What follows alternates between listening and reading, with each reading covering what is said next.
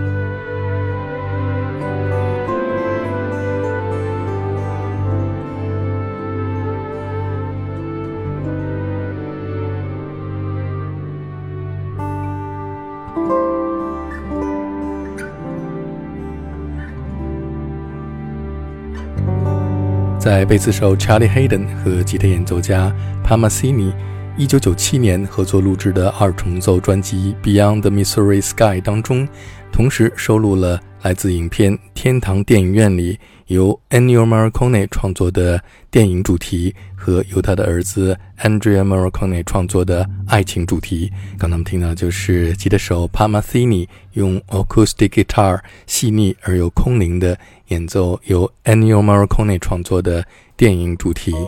在影片当中，这一个主题仿佛是为观众缓缓展开的一幅情感画卷，带你穿越重重的岁月迷雾，进入到主人公的记忆当中，去搜寻一幅幅童年留下的美好回忆。下面我们听到的是一支非常独特的来自波兰的现代爵士钢琴三重奏 Marcin Vasilevsky Trio，在2008年。ECM 唱片公司旗下推出的专辑《January》当中演奏的《Cinema Paradiso》。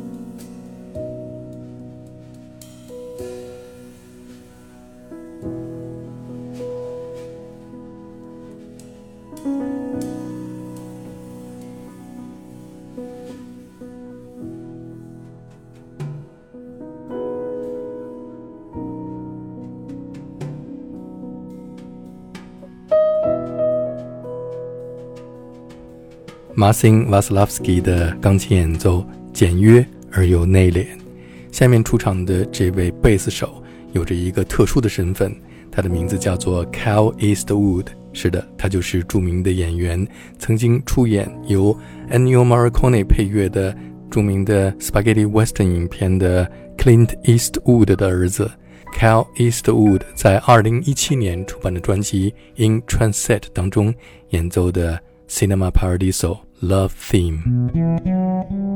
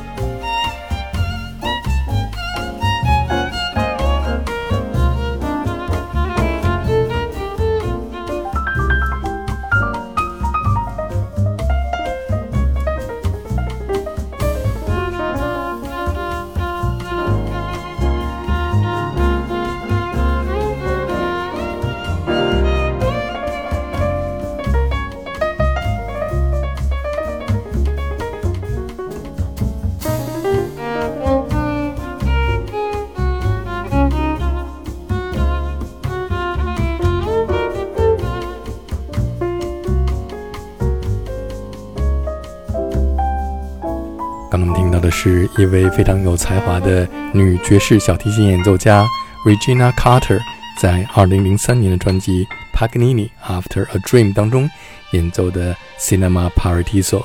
下面这是天才的德国小号手 Till Brunner 在2014年录制的专辑《The Movie Album》当中演奏的《天堂电影院》。